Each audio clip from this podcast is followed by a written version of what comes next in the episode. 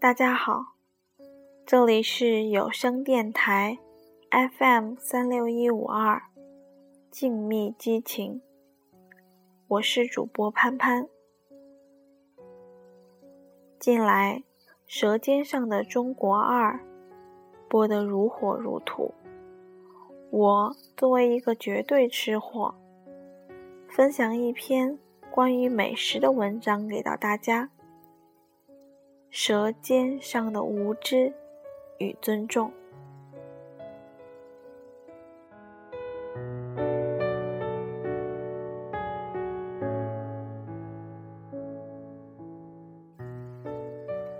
作为一个正宗的南方人，湘西的土家女，小时候我对面这东西几乎是到了厌恶的地步。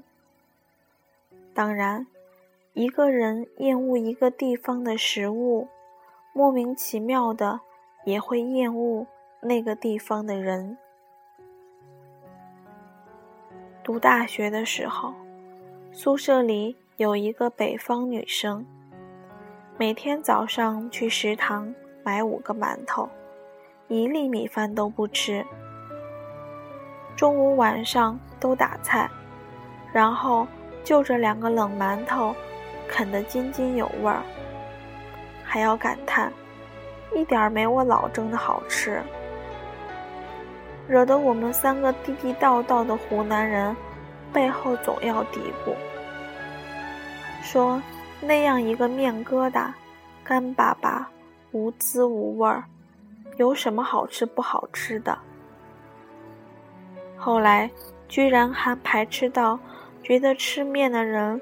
又粗又莽又蠢，可北方美女也丝毫不跟我们一般见识，照样啃着她的馒头，腰圆体壮，就像那个馒头一样。当然，这个干粮渐渐成为了我们半夜肚子饿时候的佳肴。谁饿了，一定能在他的饭盒里。找到个冷馒头，来点湖南风味的老干妈辣酱裹上，津津有味的啃一顿。到了毕业的时候，我们三个湖南妹抱着这个馒头女，哭得一塌糊涂，还相约以后一定要到她家里面去吃她姥姥蒸的馒头。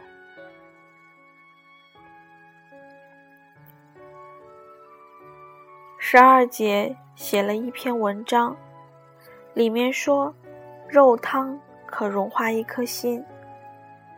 说吵架后，男人莫名其妙回了家，看见肉汤里还放着一个黄澄澄的荷包蛋，立刻心下柔软。有人在下面回复说：“真有人往肉汤里放荷包蛋？”靠！还不如给狗吃，然后借此抨击到整篇文章，说是傻逼女人做的事情。一向淡定的十二姐暴跳如雷，骂道：“尼玛，你真是连狗的情趣都不如！”其实嘛，那篇文讲的就是我，我就是那个。往肉汤里放荷包蛋的傻逼女人，这样的做法其实是源于一种老辈湖南人对满崽子的宠法。满崽子指的是家里的小儿子，生怕他们没得吃。如果说谁宠爱谁，我们会说。那对他简直是肉汤里还要窝个蛋。做饭的人心中有爱，吃饭的人心里热乎。一碗肉汤窝蛋，那真的是要融化一颗心了。当我们因为不理解，然后不尊重北方人的一个馒头的时候，一个异乡人也会对湖南人的一碗肉汤窝蛋觉得那是狗吃的东西。一个地域的食物，总会与那个地方的人紧密的联系起来。嗜辣如命的湖南人，搞不懂上海人又放盐又放糖是个什么滋味。哦，还要放那么多醋。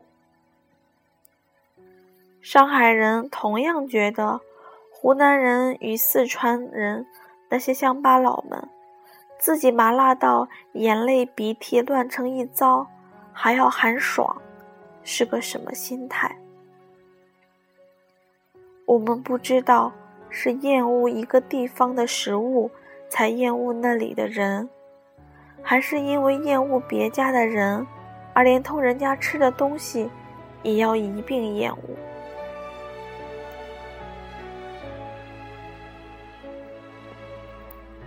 我在广州漂泊的时候，恨死了那种细不溜秋像方便面的细蓉，觉得是放了塑料，不然怎么会咬起来那么脆响，死活也不肯吃。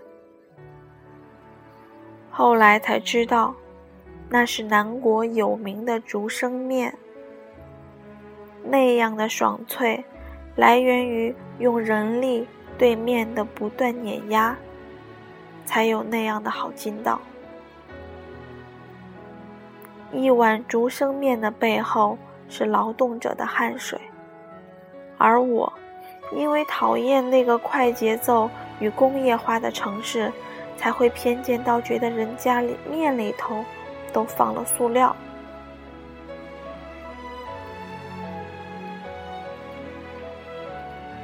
这个国家的饮食文化博大精深到无法形容，也养育了截然不同个性的子孙。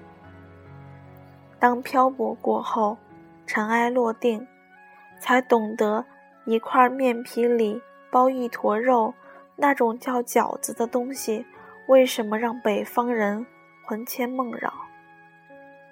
南方人不太吃这个东西。当然也少有七大姑八大姨围坐在家里面包饺子的情景。所以，对于北方人而言，一个素饺子也是一个家。正如于湘西人而言，一块黑不溜秋的烟熏肉才是家。我们开始品尝另一个地方的食物，才开始懂得。另外一个地方的情分，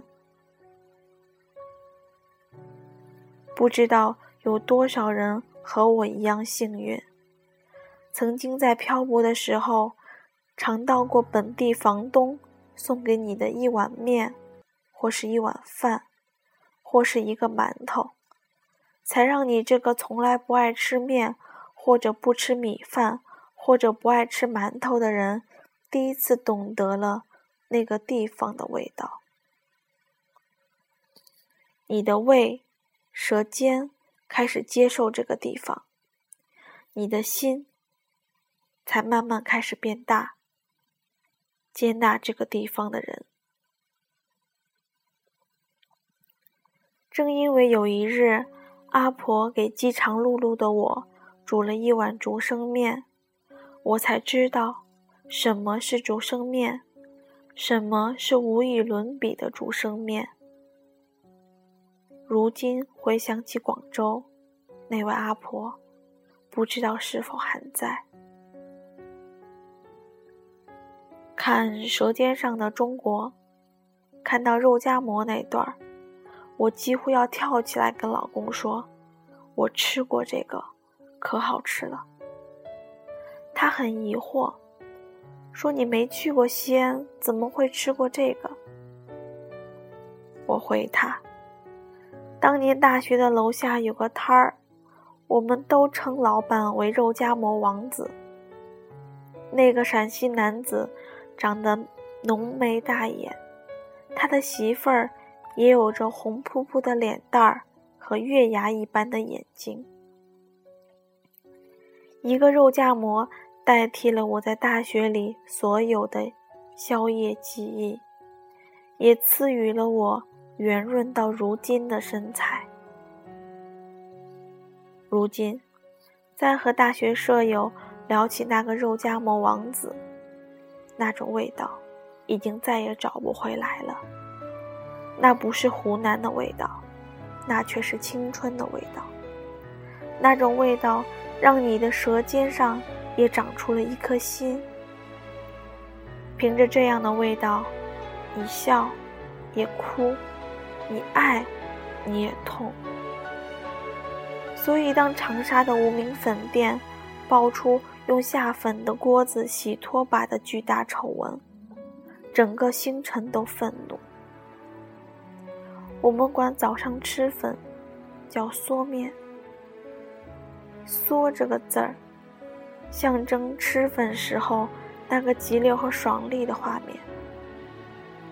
一碗米粉，一个清晨，一个清晨，一个好天儿。这是长沙人民对于生活的最初记忆。当谁毁了这一碗粉？也是给那份记忆浇了一瓢脏水。当我们知道超市里卖的那个肉粽可能是隔年的新，一条假冒的金华火腿可能是病猪肉，我们从来不会怨恨这些食物，我们只憎恨人，是那样的无知，毁了对食物的本该有的尊重。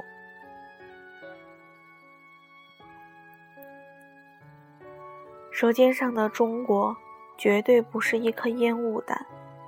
相反，我觉得它是一颗照明弹，让我们清清楚楚看到食物原本纯粹而珍贵。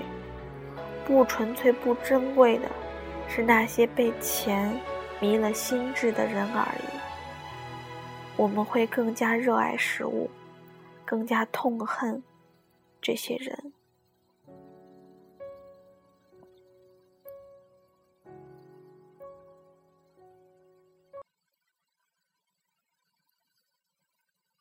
所以我能想象，每个异乡的湖北人看到《挖藕人》那集，会不会泪流满面，进而想到的家里熬粥里那块淡粉色的糊藕，配着母亲的手不断搅动。每个漂泊的湖南人看到烟熏肉的时候。会不会喉头哽咽？想起那样炭黑的一块，被父亲的手提着炭烧洗刷熬过过后，会变成你这一辈子都忘不了的黄皮儿白肥瘦红的浓郁香。每个上海人心里的糖醋。每个草原人心头的那抹奶香。当我们懂得了那些食物，才会懂得那些人，才会懂得乡愁。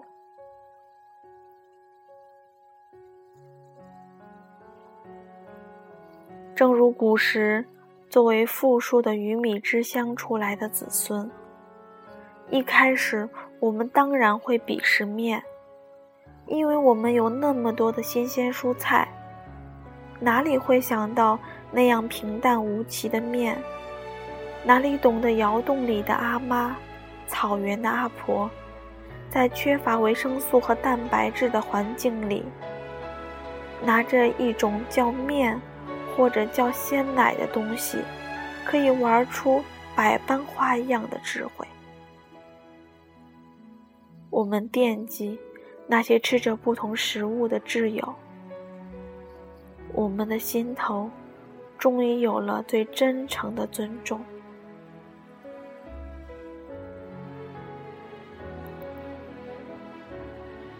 从此，我们听到觉得不可思议的食物，都不会忙着鄙视，而是惊叹过后说：“教我怎么做。”豆腐花吃咸的，居然可以那么好吃。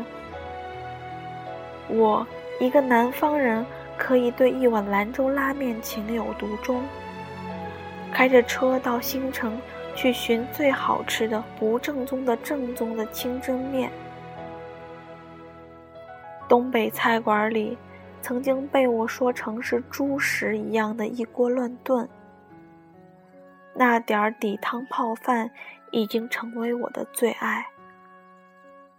其实，食物果然没有高低贵贱，有爱的人更没有高低贵贱。那是食物，那是家，那是我们的朋友，那是我们的爱人，是我们头顶的天。是我们热爱的这片土地。